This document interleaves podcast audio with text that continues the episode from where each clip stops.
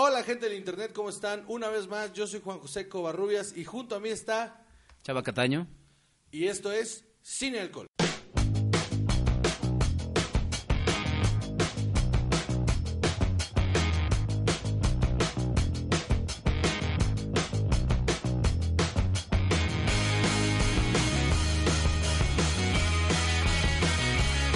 Muy bien, pues hoy es un día muy especial. Este, vamos a hablar de, de- de cine de superhéroes, mano, que casi no lo hacemos. Vamos a hablar de cine de superhéroes. Sí, no, no, parece que casi no existe el cine de superhéroes. Este, pues es lo que hay, es lo que está de moda, es de lo que se habla más. Y pues, eh, ¿por qué vamos a hablar de cine de superhéroes? Por varias razones. Entre ellas, que tenemos una invitada el día de hoy. Nuestra primera invitada al podcast es Dirogi. Apadrinando el programa. Acércate más al micrófono. Amadrinando el programa. Dirogi. Hola, Muy gente bien. del podcast. Ustedes se preguntarán, ¿quién carajos es Dirogi? Dirogi trabaja en cine, en comerciales, en televisión, es sonidista, estudió cine y pues como nosotros es una tetaza y nerd de todos estos temas. Entonces el día de hoy se sentó con nosotros durante una hora para hacer eh, un top 6 de las mejores películas de superhéroes. Este, Dirogi, ¿quedaste conforme con el resultado? Sin mí no lo hubieran logrado, eso es seguro. Muy bien, Dirogi también es de pocas palabras, como Chava, gran invitada. Muy bien, Chava. Eh, pero primero, antes que el top 6, tenemos que hablar del tráiler de Captain Marvel. El trailer de Captain Marvel que se acaba de estrenar, la película de eh, Disney Marvel que se estrena ahorita en diciembre. Va a estar sabrosa, va a estar bueno. Es cierto, no se estrena en diciembre, ya estoy tomado. Discúlpenme, ya estoy tomado. Se estrena en, en, en marzo, se estrena en marzo y acaban de sacar el, el trailer, eh, segundo trailer, que habíamos dicho que igual lo sacaban para Aquaman. Y no, ¿ves? Insisto, en Aquaman va a salir el primer trailer de Infinity War. Ojalá que sí. Ahora, ¿hoy qué estamos tomando? El día de hoy estamos tomando mezcal brujo. Mezcal Brujo, receta inicial. Estamos tomando este gran mezcal que, que a mí me encanta la botellita, es como, como chida ahí. Aparte, en la parte de atrás trae el número de lote y el número de botella a mano, lo cual quiere decir que el maestro, el maestro mezcalero, se tomó la delicadeza de con un plumón marcar el número de lote y botella que nos estamos en este momento chingando. Y no yo, lo creo, no lo creo. O sea, sí creo que te estás equivocando. ¿Tú no crees que fue el maestro mezcalero el que, el que escribió eso? Debe tener alguien que lo hace por él. Pues, eh, No puede estar jalando un caballo. Habla más cerca al no micro. puede estar jalando un caballo y al mismo tiempo estarte poniendo un numerito, no manches. yo soy ratón de la ciudad, entonces no tengo idea de cómo funcionan esas cosas. yo tampoco imagino en dónde entra el caballo en todo esto, pero ok. El, pu- el punto es que estamos tomando eh, mezcal brujo. Lo estamos acompañando porque pues el mezcal es un alcohol que después de varios pues te calienta el hocico. Entonces para bajar un poco esto nos lo estamos bajando con cerveza. Calientes estamos. Sí. ¿Con qué? Con cerveza carta blanca, la cerveza regiomontana por excelencia. A mí me encanta esta cerveza, es, es, es dulce, pero al mismo tiempo tiene una acidez ahí al final y, y tiene... eh, se- eh, yo vivía cerca de la planta ahí en Monterrey, eh, todos los días eh, cuando pasaba hacia la escuela olía al lúpulo y mi alcoholismo me hacía no querer llegar a la escuela y bajarme en el museo de la cerveza que estaba ahí a la vuelta. Y por eso acabaste estudiando cine. Por eso no terminé justamente la, la escuela de ingeniería que estaba estudiando ahí en Monterrey, porque un día decidí bajarme y no regresar. Pero bueno, eh, sí, hoy tomamos mezcal brujo eh, y les digo salud, salud, salud, salud, salud. Le pegué al micrófono con esa madre, otra vez. Soy un idiota, muy bien. Damas y caballeros, eh, vamos a empezar, muy bien. Esto, esto fluye, Dirogi, no pasa nada. Esto, es, esto, es- esto no es radio, Dirogi. Esto es un podcast. Pero es un podcast serio, entonces, por favor, frente.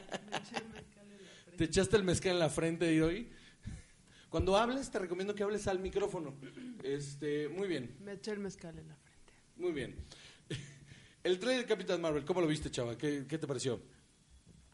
Yo creo que eh, se ve que los efectos van a estar cañones. El traje de Captain Marvel está muy impresionante. El verde y el azul, ¿no? Los, Los dos, se ven muy buenos. A ver, cuéntame un poquito, porque la verdad es que yo no tengo tanta idea. ¿Cuál es la historia de Captain Marvel? Según yo, de la historia que se están basando, obviamente, como se ven todas las películas de Marvel, no es una, no es, eh, una adaptación eh, exacta a los cómics, pero están tomando un pasaje de Secret Wars.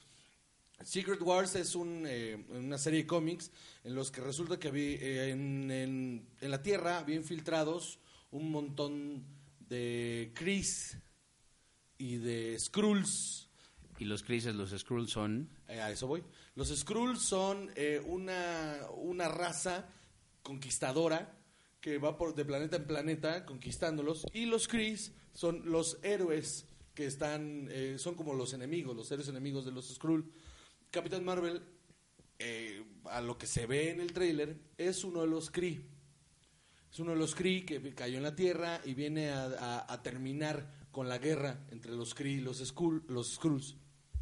Y la historia, ah, por lo que también se ve en el tráiler, es que eh, ella cae en la tierra y empieza a tener recuerdos de que ella es terrícola y ahí se va a conjuntar, eh, tiene protagonismo mi queridísimo Samuel Jackson con la cara reformada, este, con su ojito bien. Lo recomendaron un montón, ¿no? Sí, sí, y muy bien, aparte se ve, o sea, no, no se notan los efectos especiales de la cara, eso está buenísimo.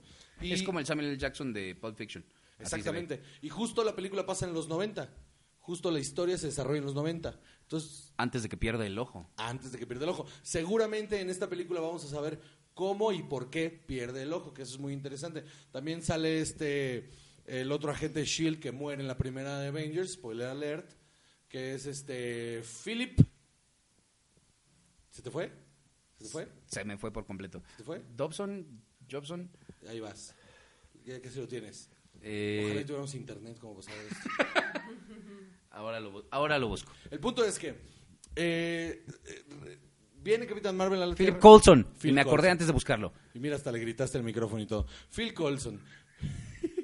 Phil Colson también sale en la película. Vamos a ver un par de personajes que también se han presentado en otras películas, como eh, Ronan el Destructor, que sale en Guardians of the Galaxy.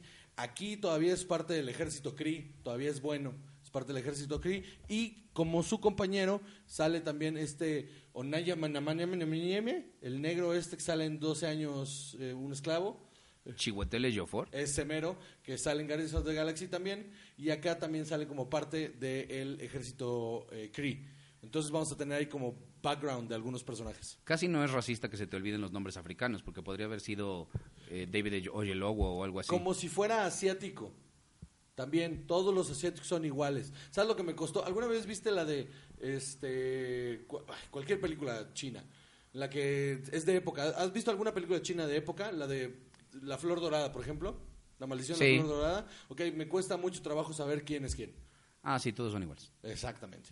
Entonces, eh, Chris contra Skrulls y, y Capitán Marvel que se estrena en marzo en cines en todo el mundo. Ese fue el tráiler que se presentó el día de ayer. Va a estar muy interesante y seguro la película va a estar buena porque es importante que esta película, si resulta bien, es la que forja la nueva etapa de, la nueva etapa de Marvel, que es la etapa 4. Sí, y además, ahorita que pasemos a nuestra lista del top 6 y las menciones honoríficas, vamos a hablar de una película que está muy relacionada a esta y el efecto que puede tener sobre el cine de superhéroes. Sí, señor. Ahora, eh, también, otra de las cosas por las que tomamos la decisión de grabar eh, este especial es que la semana que viene, el día 13 en la madrugada, la noche del 12, se estrena Aquaman. Ya, yo sé que hablamos un montón de Aquaman, pero es una película que me tiene eh, en ascuas. Preocupado. Estoy muy preocupado, estoy muy preocupado por el destino de DC. No sé qué carajos va a pensar. ¿Qué esperas de Aquaman, Dirogi? Lo mejor, creo que es un tráiler súper chingón. Ay, Muy bien, Dirogi le susurró algo al micrófono. Este. Pero así va a ser todo el programa, no se preocupen, ¿eh? O sea, así habla, no es que esté borracha. Eh, damas y caballeros, eh, entonces, ahora, esta lista no fue arbitraria, ¿no? No fue como que dijimos, ah, estas son las seis películas que más nos gustan a nosotros. No, no es así. Que no se diga que no somos hombres de ciencia también. Explica, Chava, por favor, cuáles fueron los parámetros que usamos para llegar a estos seis mejores películas de superhéroes. Ok, se tomaron cuatro para... eh, se- Dirogi dijo que bueno que dijiste Chava y no Dirogi. Dirogi ya está borracha porque se puso muy brava. Ok, contexto. Antes de que empezamos a grabar, Dirogi dijo, un shot, no, un shot antes de empezar. Y Dirogi ya está borracha. ¿Dirogi algo que agregar? Muy bien, Dirogi es de pocas palabras, igual que Chava, haciendo la gala aquí de Chava. Te robó tu gimmick, mano. Pues ni modo. Muy bien, Chava, ¿cuáles son las, los parámetros? Se tomaron cuatro parámetros principales. El valor cinematográfico, es decir, qué tan buena película es, con nuestro vasto conocimiento cinematográfico, obvio. Eh, la temporalidad, que quiere decir cuánto tiempo realmente va a durar que la puedas seguir viendo y tenga sentido, que se siga viendo bien, que se mantenga joven, como nosotros Muy bien. la relevancia cultural, que es decir, el impacto que pueda tener sobre las demás películas, sobre el momento, el zeitgeist que le dicen. La cultura en general también, ¿no? O sea, Y finalmente, el valor palomero, perdón, el valor palomero, que quiere decir si te la pasaste bien cuando la estabas viendo. Más que nada. muy bien. Eh, Dirogi, ¿algo que agregar? Muy bien. Entonces, vamos a empezar con nuestra li-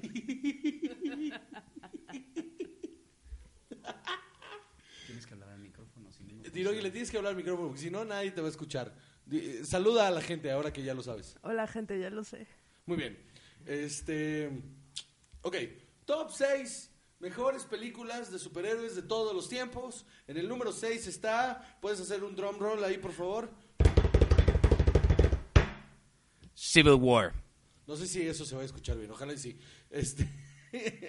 Civil War de los hermanos Russo. Civil War. Captain America Civil War de los hermanos Russo. Que salió en el año eh, 2016. eh, protagonizada por Steve Rogers. eh, Chris Evans. Protagonizada por Chris Evans. Y Tony Stark como Robert, Robert, Downey Jr. Muy bien. Y que, ojo, esta, en esta película es en la primera que tenemos a- al nuevo Spider-Man. Cuando se empezó a filmar esta película, estaban en negociaciones con Sony para ver si conseguían que, que nos, que les dieran, que nos, yo ya soy de Marvel, que nos dieran los derechos de, de Spider-Man para poderlo usar. Todo el mundo decía, no, nunca va a pasar, bla, bla, bla. Consiguen que les den los derechos y consiguen filmar un par de escenas que ya terminado la filmación y hicieron eh, como reshoots para poder meter en la historia un poquito a Spider-Man. Escogieron a este nuevo Spider-Man que a mí en lo personal me gusta mucho y llevaron a la pantalla esta película Captain America Civil War con la gran eh, escena donde eh, Robert Downey Jr. grita On the Roof y sale Spider-Man y le roba el, el escudo a Captain America y ahí se desata una pelea muy muy chingona. Eh, para mí, a mí, a mi parecer, Ca- eh, Captain America Civil War debería estar mejor rankeada, pero número 6. Pero fueron las matemáticas lo que nos dieron eso, ¿eh? O sea, entre los tres votamos, entre los tres contamos y fue lo que salió. Eh, ¿qué, ¿Qué opinas de Captain America Civil War? Híjole, yo creo que es una gran película, eh, lo que le llaman el ensemble movie, Eh, igual que Avengers, que la vamos a mencionar después. Creo que tiene un fondo muy interesante sobre un tema, pues casi político de qué es mejor que el gobierno tenga supervisión sobre todos los ciudadanos o que no. Y finalmente, aunque a mí me parece mejor superhéroe Iron Man, creo que en esta película estoy del lado de Captain America. Fíjate que yo estoy de acuerdo un poco con los dos. Los dos tienen visiones diferentes. Estoy un poco de acuerdo con los dos. Pero me gusta justo el ensamble, cómo se va logrando durante toda la película. Nada se siente metido con calzador. Eh, es la primera vez que vemos a Black Panther también en, en- en este universo. Y me parece que lo introducen de una manera soberbia. O sea, en el cómic de Civil War, todo se desata porque un supervillano ex- eh, que es eh, eh, explosivo explota dentro de una primaria y mata un montón de niños. La traducción ahora al cine lo que hicieron fue llevarlo a una cumbre de la ONU, donde después de un eh, problema que hubo con los Avengers, están, van a firmar unos acuerdos para que se para que todo mundo se registre ante el gobierno y resulta en la muerte del rey Tachaca T'Chaka. y se desata la venganza de T'Challa hacia T'Challa. The Winter Soldier y de ahí se pone muy saproso el asunto. Dirogi fue a hacer pipí, ya regresó. Dirogi, ¿qué opinas tú de Civil War en número 6? Se lo merecía. no es cierto. ¿Te gusta esa película? Sí me gusta la película, me parece sumamente entretenida, pero creo que está donde tiene que estar. En el número 6, ¿te parece que está en un buen lugar? Sí. Muy bien, número 6, Civil War. Eh, más bien, Captain America Civil War del 2016, dirigida por los hermanos Russo. Que esa es la segunda película que dirigen los Russo en el universo eh, cinematográfico de Marvel, que a mi parecer no es su mejor película. No, no necesariamente es su mejor película, pero creo que llegó a nuestra lista, después de todos los estudios que hicimos, por la relevancia cultural que tiene. Sí, Eh, ¿Qué quiero decir con esto? Que yo creo que marca una época, igual que Avengers, también vamos a hablar otra vez de ellos después, de hasta dónde puedes llegar con estas películas de un equipo de superhéroes y como un final de temporada de una serie, que es lo que yo pienso que son todas estas películas, es como si fuera una serie que puedes ver en el cine en lugar de en tu casa. Claro, aquí justamente se crea un punto de. Un, un plot point muy importante que es la separación de los Avengers, ¿no? Que se pelean y que se separan por completo y eso crea ahí una discordia que se va a resolver en la siguiente película de los Avengers. Tres películas después se resuelve este plot point, lo cual me parece muy chingón, la neta. Me parece muy bien que lo hayan logrado de esta manera. Por eso te digo, como una serie, así son las series. O sea, Sí. estableces ciertos eh, plot points y luego los dejas correr, los dejas eh, hablar hasta que puedas desarrollarlos por completo y eso es lo que nos entregó después Infinity War. Eh, Dirogi, ¿eres eh, Team Capitán o Team eh, Iron Man? Iron Man, 100% Iron Man. ¿Por qué? Ay, el personaje de Capitán América siempre me ha parecido demasiado cursi, no me identifico con él jamás. O sea, yo sé que lo han traído o lo han intentado traer como una cosa mucho más actual, pero a mi parecer, sí se queda... No, no, no me convence. No, me gusta, no me gusta el personaje y, y, me- y Iron Man siempre me parece mucho más fresco. Ya estoy muy borracha, lo siento. Pero me parece más fresco, es un personaje mucho más cool, que conecta más con las con, con el hoy. Ok, ok. El personaje, pero ¿qué tal los ideales del personaje? Sí, tampoco son los míos. Sí, es que pues, Dirogi es de De- la cuarta transformación. De la cuarta transformación. Sí, obvio, obvio, obvio. O sea, Iron Man, ¿dónde hubiera puesto el aeropuerto? Es lo que tú, la pregunta que viene aquí. Mames. Ay, Sí puedes decir, no mames, es un no podcast. mames. En medio de Nueva York, obvio. O sea, güey. ¿Texcoco qué? Para ser el hombre más inteligente del mundo, poner un aeropuerto en medio de Nueva York suena súper pendejo. Pero bueno, Sí, pero él lo puede hacer. ok, él lo puede hacer. Muy Él bien. Pero ya lo hicieron tres veces, no veo por qué una más no. Muy bien. Vamos entonces con el número 5. ¿Eruptaste? No, Ah. dije boom, Ah. de una manera como... Sonó como un erupto ahí, como. Ok, número 6 fue. Cap- Deadpool. No, no, no, no, espérame, espérame. Número Civil 6 fue. Déjame terminar de hablar, mano. Por el amor Número de Dios. 6 fue. Es que Chava también está medio borracho. Número 6 fue Capitán América. Capitán América Civil War fue el número 6, dirigida por los hermanos Russo. Número 5, ahora sí, Chava. Deadpool. Deadpool. El proyecto personal. ¿Quieres hacerlo otra vez así? Con el. Ok, vale, vale. Eh, drum roll. Deadpool. Deadpool, el número 5. proyecto personal de. eh, eh, que suena extraño, pero fue proyecto personal de Ryan Reynolds. Se tardó 10 años desarrollando esta película. Se perfeccionaron ese guion. Ibas a decir Ryan Gosling. Jamás. Te ibas a equivocar. Jamás. Yo te vi. Jamás. Yo te escuché. Pero dije Reynolds. Ryan Reynolds. Película del 2016 también. Salió, si no me equivoco, en el verano del 2016. Eh, esta película, eh, Ryan Reynolds se involucró en todo el proceso. Desde Salió el 14 de febrero. 14 de febrero. Ah, sí, porque le estaban justo, le tenían miedo a cómo le iba a ir y la soltaron en febrero. Sí, sí, sí, y le fue muy bien. De hecho, es la pel- fue, fue la película R mejor eh, que ha ganado más dinero en toda la historia. Em, de ahí, Pussies, pussies. pues tienes que pensar que es una película que era de alto riesgo como para sacarla en el verano, la neta. Ya por eso la siguiente la sacaron en el verano. Ok. Ryan Reynolds se involucró en el proceso de esta película completamente, desde el guion, desde, o sea, él no escribió pues, pero estuvo muy metido en cómo debería ser la idiosincrasia de Deadpool, cómo debería estar escrito el personaje. Él le dio vida y voz propia a un personaje que no es tan viejo, se escribió en los 90 por primera vez para X-Force y la neta hizo un gran, gran trabajo, un gran papel, es, es muy divertida, es, tiene un mensaje, es, está bien dirigida, está bien fotografiada, es, es, es casi, casi perfecta. Por eso está en el número 5. Yo lo que creo es que el valor que tiene Deadpool es que fue como una parodia de sí misma, que es una película de superhéroes que no se toma demasiado en serio a sí misma, como todo el personaje de Deadpool, desde los cómics, tiene todos estos rompimientos de cuarta pared.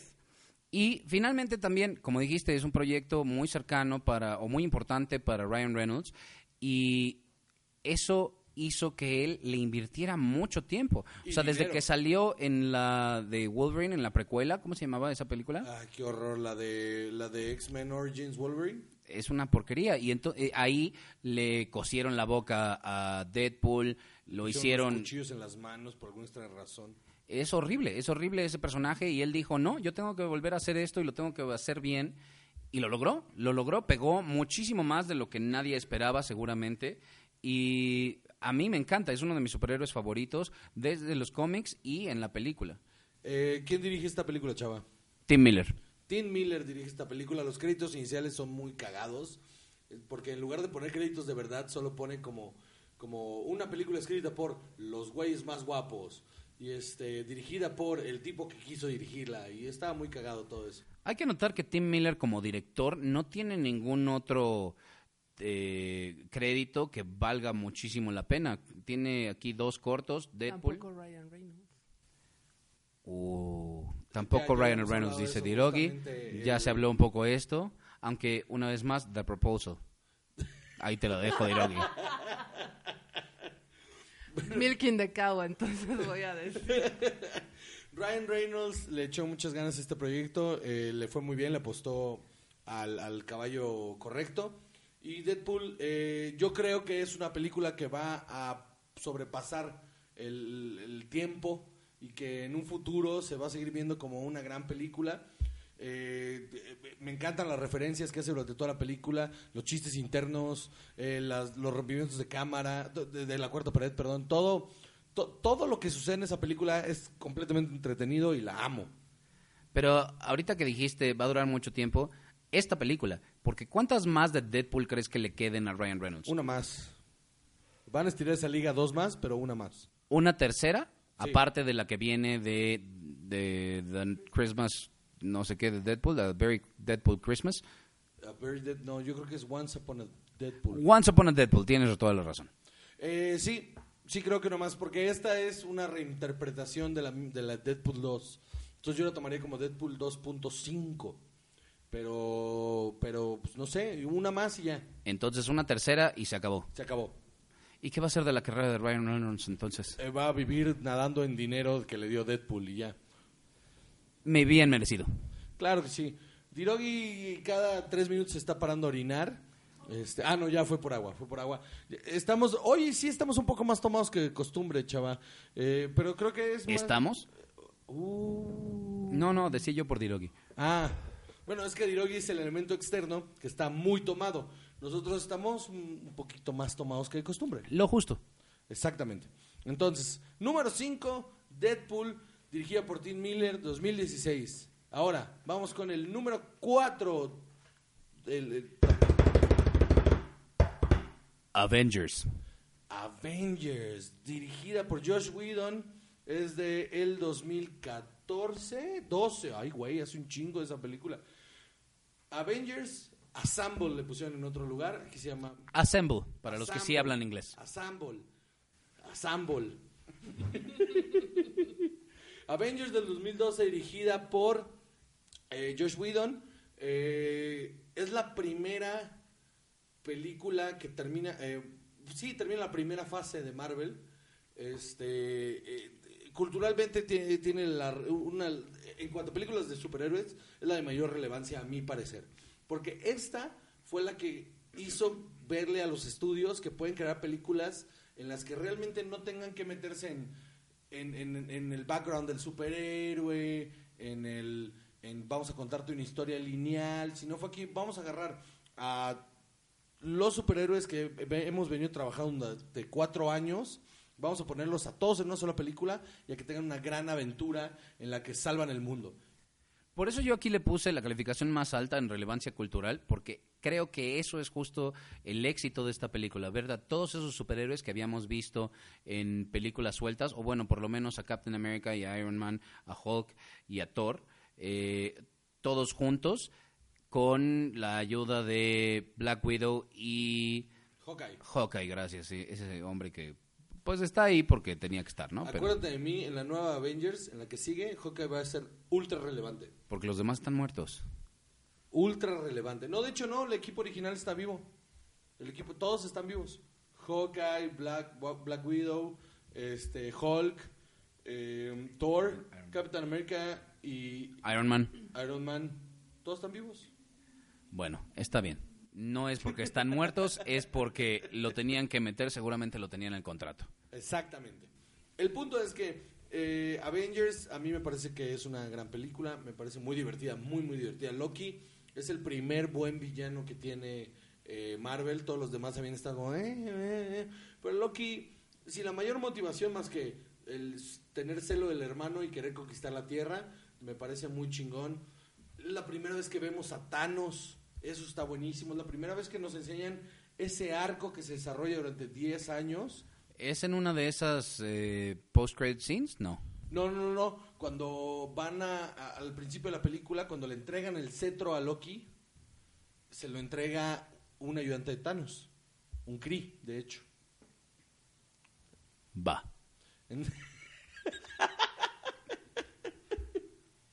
No, y es una... A ver, de toda la filmografía de Josh Whedon, la neta, es lo mejor que ha hecho. O sea, ha hecho cosas muy interesantes Josh Whedon, ¿vale? Buffy the Vampire Slayer, thumbs up. Eh, y en televisión, ha hecho más cosas chidas en televisión que en, que en- cine, como Buffy, como Firefly. Firefly es una gran película. Ah, no, Serenity es la película.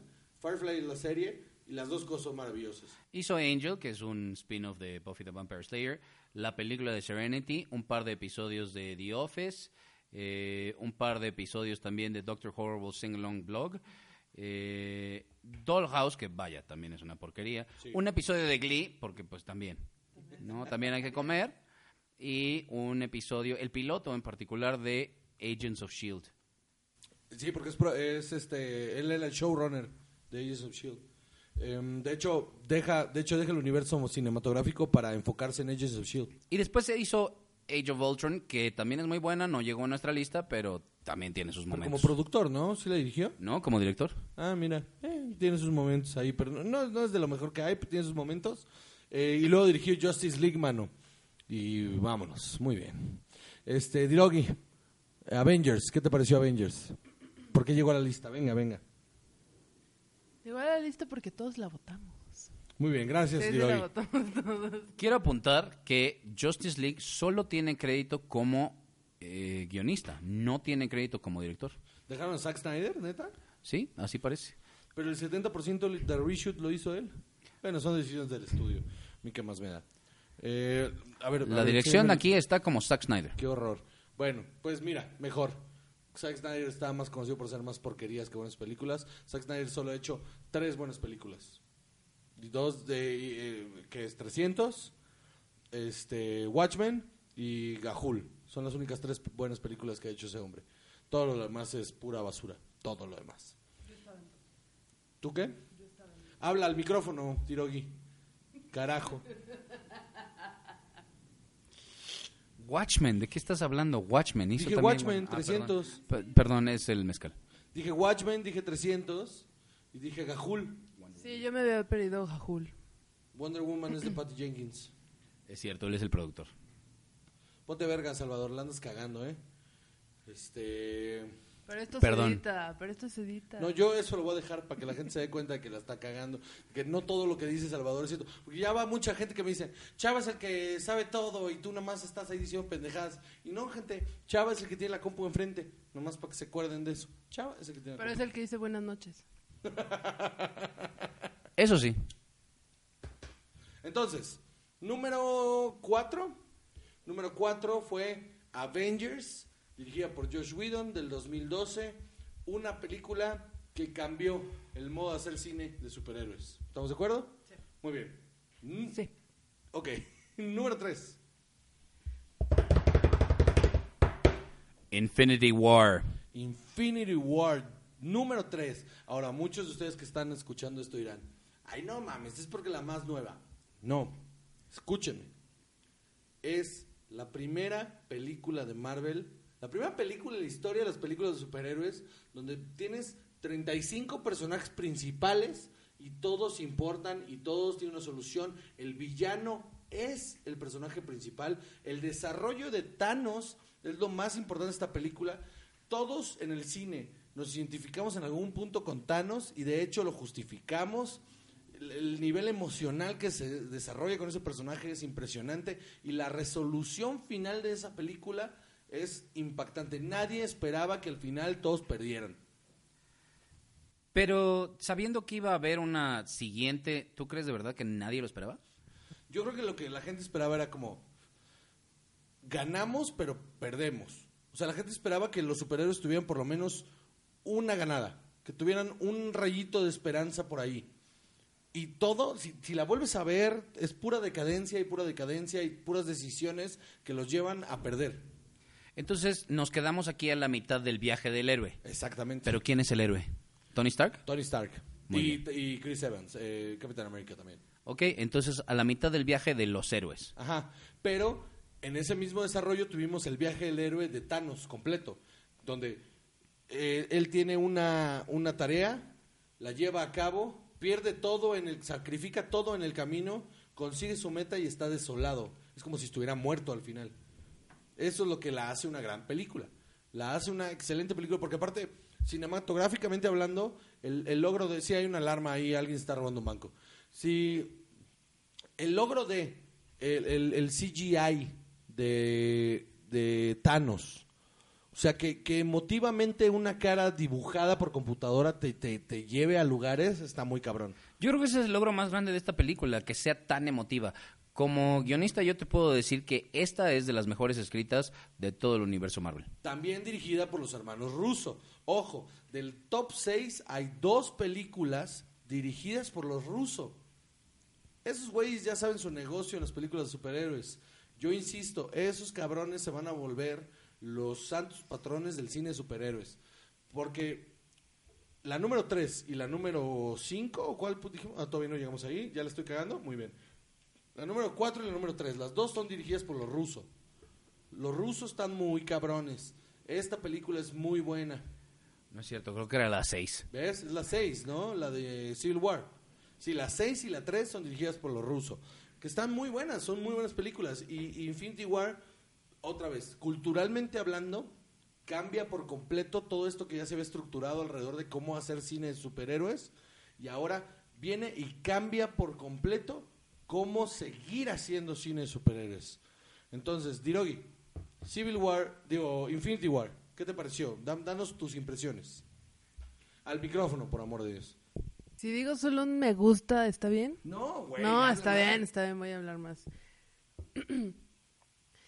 sí, sí, sí, sí, es bastante decadente para... ¡Ay! ¿Por qué me, están haciendo caras? Quiero que Chava, lo sepan es, todos, es quiero que lo sepan, maestro. porque es maestro y me está... rep- Reprobando. Reprobando. Estoy muy borracha. No, no, no, me parece una gran película.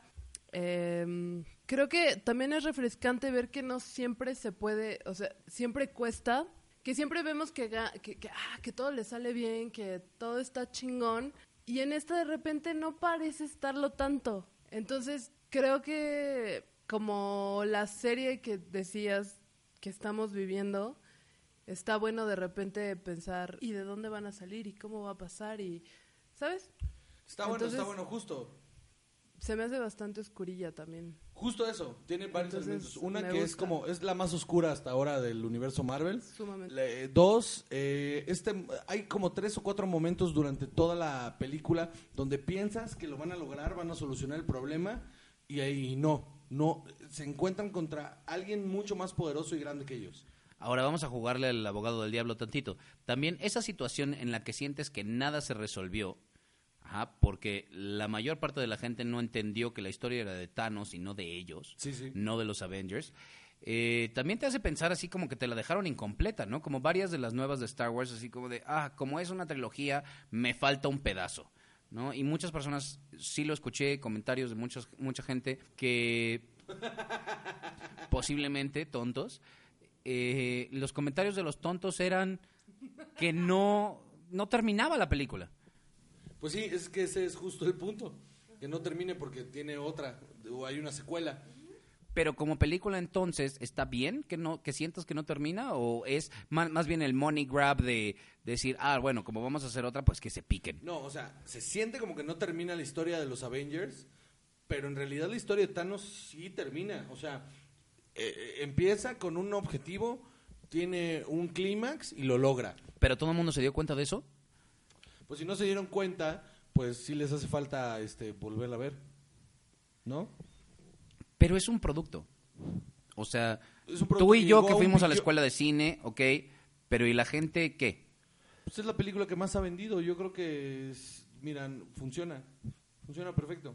O sea, y la que sigue va a vender más todavía. Entonces, algo están haciendo bien. Algo están haciendo muy bien. Dirogi, ¿algo, ¿querés decir algo? No, ya, está- ok, estamos todos de acuerdo. Entonces, número 3, Infinity War, eh, dirigida por los hermanos Russo, salió en el 2018, en el verano, muy bien. Es la película que más ha vendido hasta ahora. ¿Por qué? Porque en el verano del 2019 va a salir Avengers 4, que aún no sabemos cómo se llama, y esa seguro va a vender mucho más. Y de aquí a entonces habremos hablado muchísimo más sobre películas de superhéroes. Pero por supuesto, porque ¿de qué otra cosa vamos a hablar, güey? ¿Roma? ¿Los Óscares? ¿Vamos a hacer algo sobre los Óscares? O sea, cuando salgan los Óscares, ¿vamos a hacer un programa sobre los Óscares? Yo creo que nos tenemos que aventar un especial de tres colores. Ok, vale. Vamos a hacer rojo, azul y blanco. Vamos a hacer aquí para ustedes el especial. Usted- la mayoría de ustedes no tienen ni puta idea de qué estamos hablando. De Christoph Kieslowski, por si no tenían idea. Quedamos que no íbamos a mencionar este tipo de directores en este podcast, chava. Carajo. Perdón. Entonces, eh, si quieren que hagamos algo para los Óscares o si quieren que hagamos algo navideño, en, nuestra, en mis redes sociales, porque Chava no, no, no tiene redes sociales, damas y caballeros. O sea, no hay redes sociales del programa. ¿Qué? Sí, No, sí hay, pero de mí no. A mí no me gusta comunicarme con la gente. O sea, sí tengo, pero no están abiertas. O sea, entonces, si quieren que hagamos algo especial en Navidad o algo especial sobre eh, los Óscares, mándenme a tweet, un tweet, perdón, mándenme a Twitter, un tweet. Ya estoy tomado, damas y caballeros. Mándenme a Twitter, eh, arroba Juan Josec. Díganme ahí si les gusta el programa, qué quieren escuchar, de qué quieren que hablemos. En Instagram, Juan Joseco. Y en Facebook, Juan Joseco Barrubias. eh, para que nos, nos comenten ahí lo que quieran de, de- sobre el programa. Ahora, ese fue el número 3. Número 2. Unbreakable. Unbreakable. Y usted está diciendo, ¿qué? Unbreakable, sí, Unbreakable. Es una película de superhéroes, damas y caballeros. De hecho, es la mejor película de Superman que se ha hecho sin que sea de Superman. Explícanos por qué. Porque es el camino del héroe. Es, es la historia de- de- del superhombre este que, que, que no sabe lidiar con sus poderes y que tiene que enfrentarse entre este villano súper inteligente y que lo- eh, es, es, es buenísima. Es buenísima. Dime a- a un elemento, o sea, no quedó en primer lugar por la votación. ¿Estamos de acuerdo? No quedó en primer lugar por la votación. Pero realmente, Unbreakable es la obra maestra de M. Night Shyamalan. Shyamalan, M. Night Shyamalan. Otra vez está siendo racista. No, Otra vez. Es hindú, es hindú. ¿Es hindú o es indio? Es indio. Se llama M. Night Shyamalan. ¿Eh? Casi. Sí, Shyamalan, ¿no? Shyamalan. Ay, no mames, también, que le- no mames, Shyamalan ya. Es, es director indio, eh, que esta es su primera película, si est- estoy equivocado, ¿esta es su primera película? No, no, no, Six Sense es su primera película. Ok, El Sexto Sentido es su primera película. Este, sí, Samuel Jackson sale en Unbreakable, puedes hablar al micrófono y sí, Samuel Jackson, ¿eh? Samuel Jackson sale en esta película junto a Bruce Willis y es un tremendo peliculón. Es un tremendo peliculón. Chava, háblanos un poquito de Unbreakable. Unbreakable es una película de superhéroes. ¿Por qué? Porque es el origen. Igual que vimos películas de otros superhéroes en las que se van formando, en las que descubren sus poderes, aquí vamos viendo cómo una persona que parecía normal descubre que tiene poderes prácticamente sobrenaturales y es el villano el que lo forma, que creo que eso es lo más interesante, que el villano es quien lo hace existir. Samuel Jackson. Samuel. Jackson, claro, Mr. Mr. Glass, Glass. o Elijah Price, ¿no? Y este también hay que mencionar que sabe Robin, sale Robin Wright, que es la nueva presidenta en House of Cards, que es una porquería, por si no han visto la última la esposa, temporada. ¿no? Claro. que es la esposa, sí, así es. Sí, es muy mala la última temporada de, de House of Cards. Aquí eh, Bruce Willis tiene una actuación muy diferente a lo que ha hecho en otras cosas, muy Sobria. seria, muy sobria, exacto. Y creo que parte de, ah, lo odio admitirlo, pero su hijo es de lo mejor que hay en esto. El niño es quien sale también de el sobrino del emperador en Gladiador. Cómodos en Gladiador, exacto. Y creo que creo que él es de lo mejor con todo y la cara de pucherito que tiene todo el tiempo. Ese niño va a ser el protagonista de Gladiador 2, de hecho. Híjole. O sea, no sé si él, él, él, pero su personaje va a ser el protagonista de Gladiador 2. Ahora, eh, Unbreakable, eh, es que lo tiene todo. O sea, cuando descubres su kriptonita, que es el agua, que es un elemento que está ahí en todos lados, que cómo le encanta a este director jugar con el agua. eh, es, pero creo que es en la primera y en la última en la que logra muy bien usar ese elemento. Se, se siente eh, la primera escena donde tiene que combatir a un villano, si quieres, es súper emotiva, está muy bien llevada. Cuando vamos descubriendo los poderes de él, el- este poder en el que toca a la gente y puede ver lo que va a pasar, me parece muy chingón y muy bien llevado. Toda la secuencia del, del- de cuando está jugando a aprender sus poderes en el estadio y que siente lo del güey de la pistola, me parece una gran, gran, gran secuencia es muy emblemático cuando se pone la capa anti o sea, lo, lo del el- el impermeable, porque habla mucho del personaje, eh, la actuación sobria de, de Bruce Willis, la paleta de colores, la escena donde Mr. Glass eh, ya está como der- derrotado antes antes de Cuando se rompe la escalera. no, no, no. eh, Ah, no, sí. Antes de eso, antes de que se rompa la escalera, está la tienda de cómics. Ah, claro, hasta que descubre que hay una contraparte que debe de existir. Sí, e- esa, esa parte donde va tirando los cómics de, la- de los anaqueles, habla mucho de ese personaje sin decir absolutamente nada. Es una excelente película, Unbreakable. Me parece que a pesar de toda la obra completa de, de, de M. Night Shyamalan, el, el- es una película que te habla perfecto del potencial que tiene ese director. O sea, y se vuelve a ver, se vuelve a ver ah, en la de en la de eh, Split. Split. Split es un peliculón y el twist ese al final de Split en el que te das cuenta que uy, va a llover. Split al final donde te das cuenta Dejé mi ventana abierta. Dejaste la ropa en el tendedero. Se te van a mojar tus calzoncitos.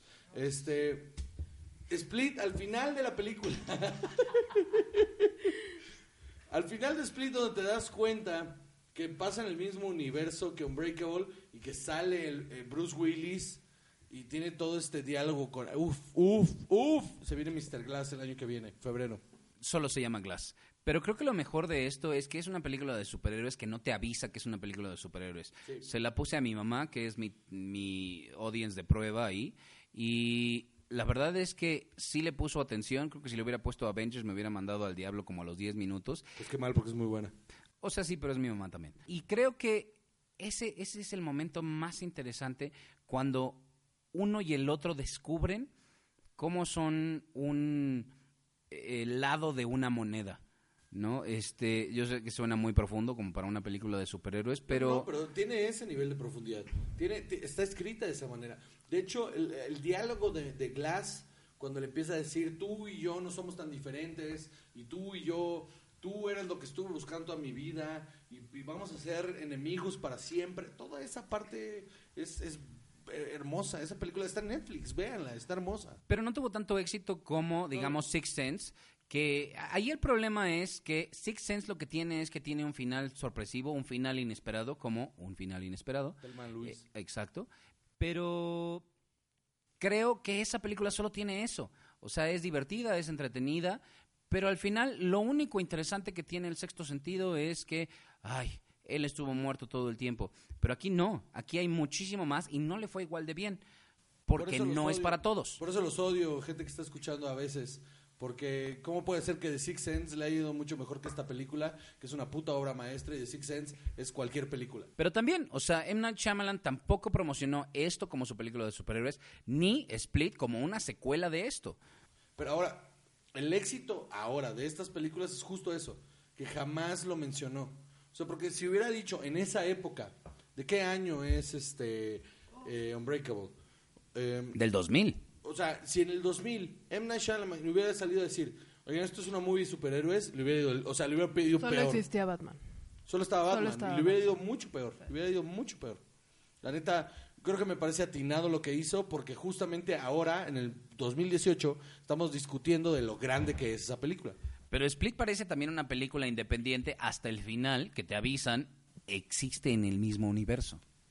Y eso lo- es lo que la hace brillante. No, bueno, Split es una gran película.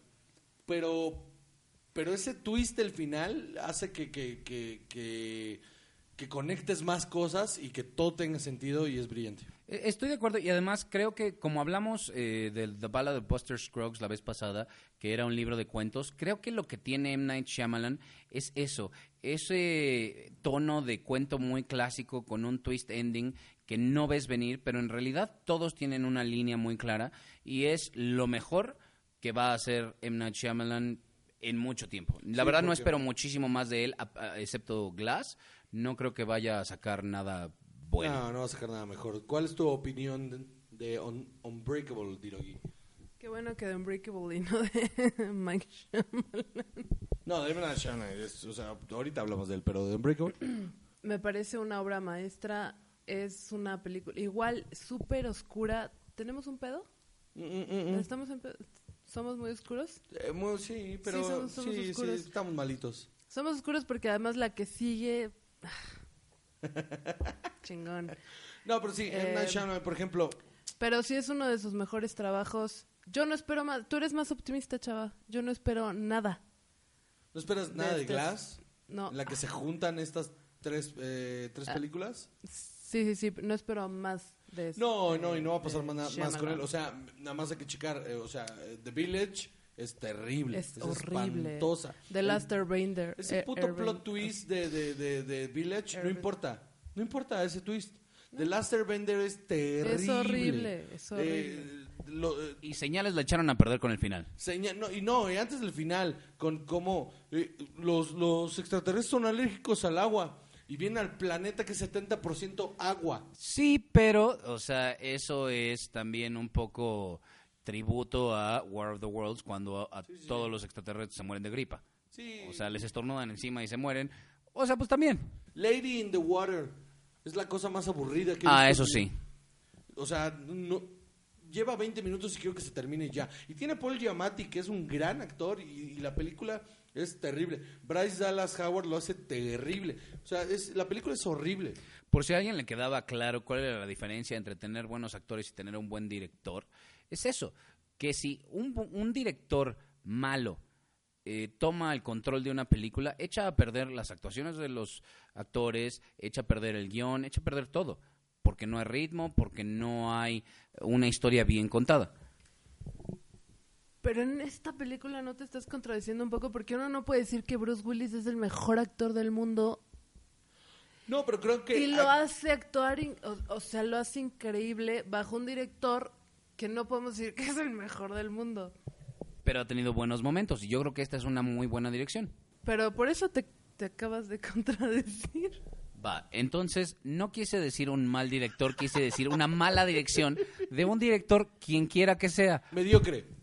Vamos a llamarle mediocre. De un director que no tenga claras las cosas. En este caso, creo que las tuvo clarísimas. Qué buena O sea, onda que Dirogi decidió hablar ya de lleno en el minuto 50. En el minuto Buenas noches, gente. En la número 2, Dirogi decidió ya hablar. Muy bien. La número dos es muy buena. Ok, pues número 2 del top 6 de mejores películas de superhéroes, Unbreakable del 2000, dirigida por M. Night. Shyamalan. Muy bien. Ahora, número 1.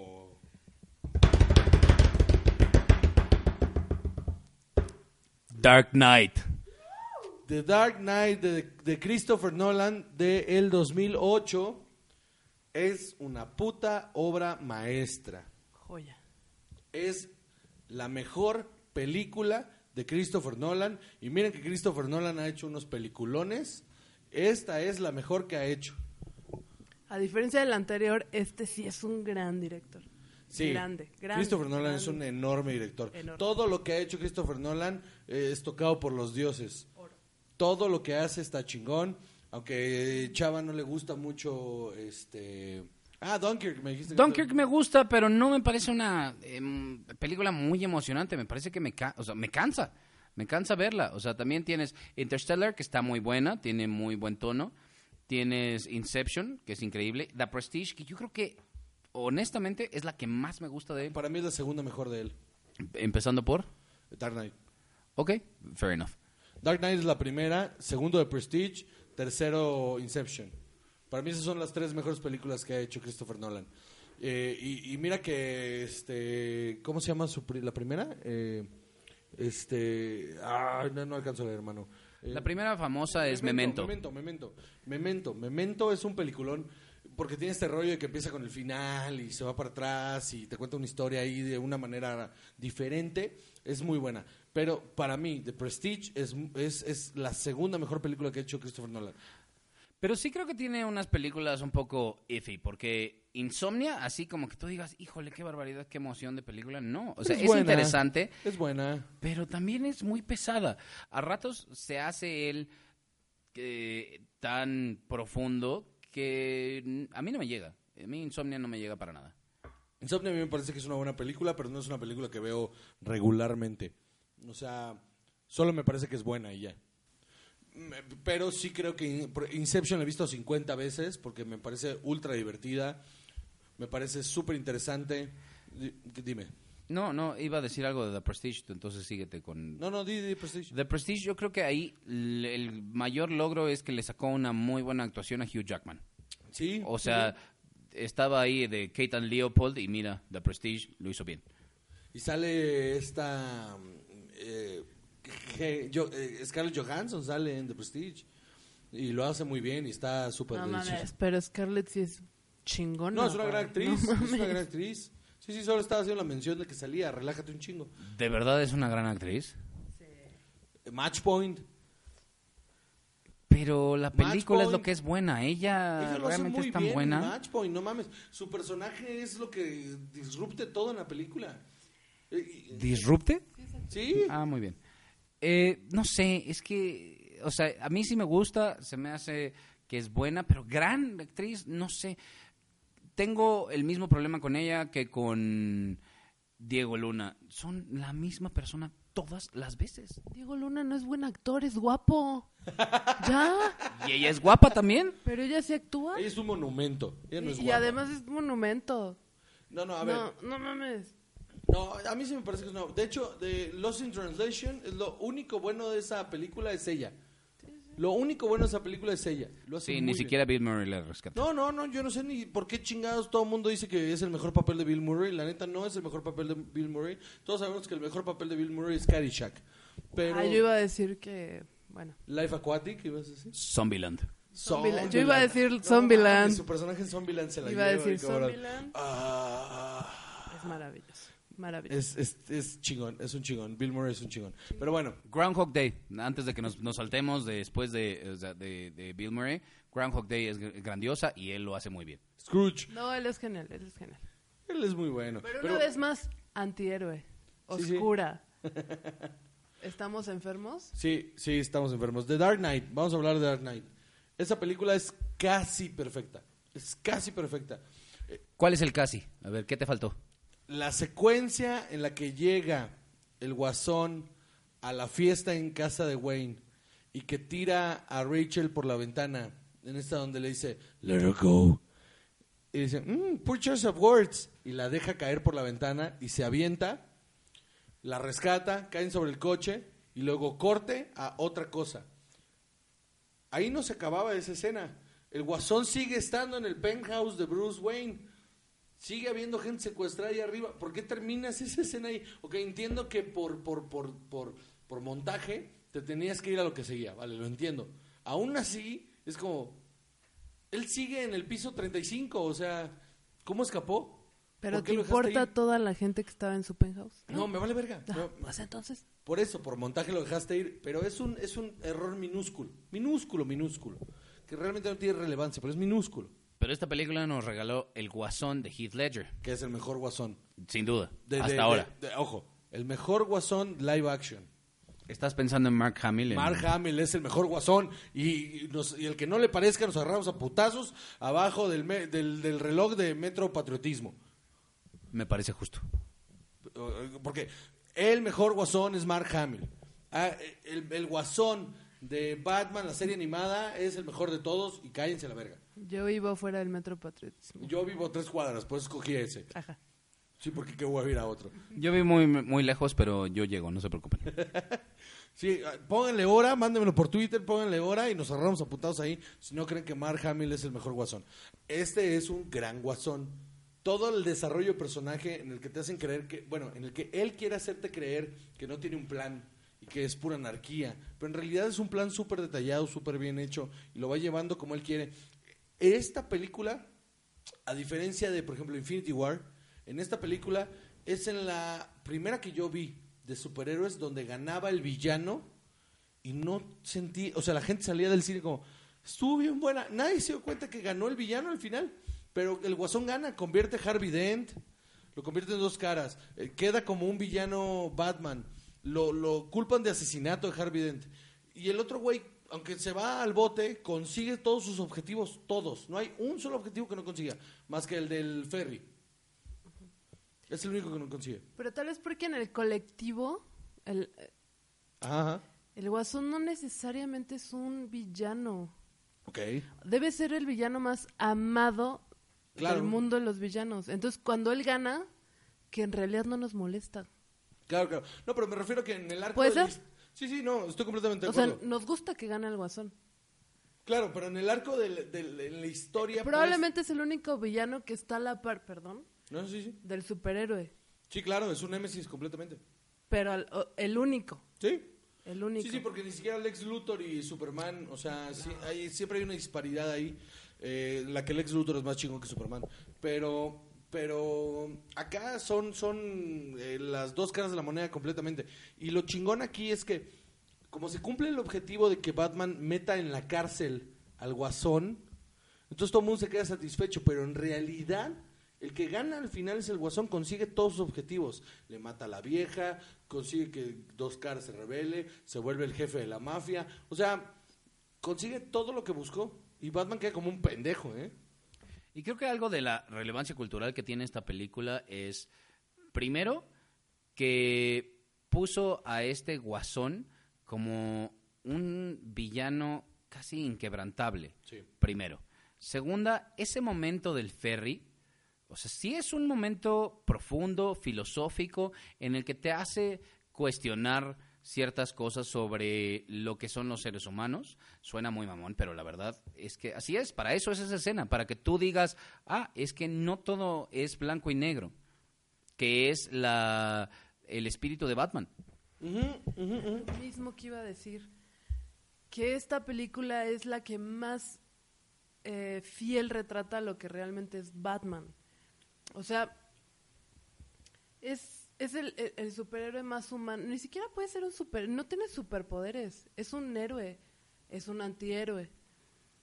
Y y lo retrata perfecto. Y se me fue el- el- la idea, lo siento, porque hablas mucho, chavo. Perdón. No, pero bueno, el, el punto es que justamente es, es casi perfecta por eso, porque muestra quién es Batman, quién es Bruce Wayne, quién es el Guasón, cómo la mafia ya está hasta la... O sea, todo lo que está pasando en esta película, todo relevante, todo llega a una conclusión genial y, el trabajo, aparte de, de- um, fílmico, si quieres, de la película, es, brutal. Esa, esa escena donde lo agarra y lo tiene colgado y le empieza a dar el speech, el guasón, de, de- sobre la, la naturaleza humana y la cámara empieza a girar y se empieza a voltear con el guasón mientras habla de repente terminamos viéndolo de frente, pero la cámara está completamente en, tre- en 180 es, es, es hermosa porque cumple una función. Cumple la función de el mundo está al revés.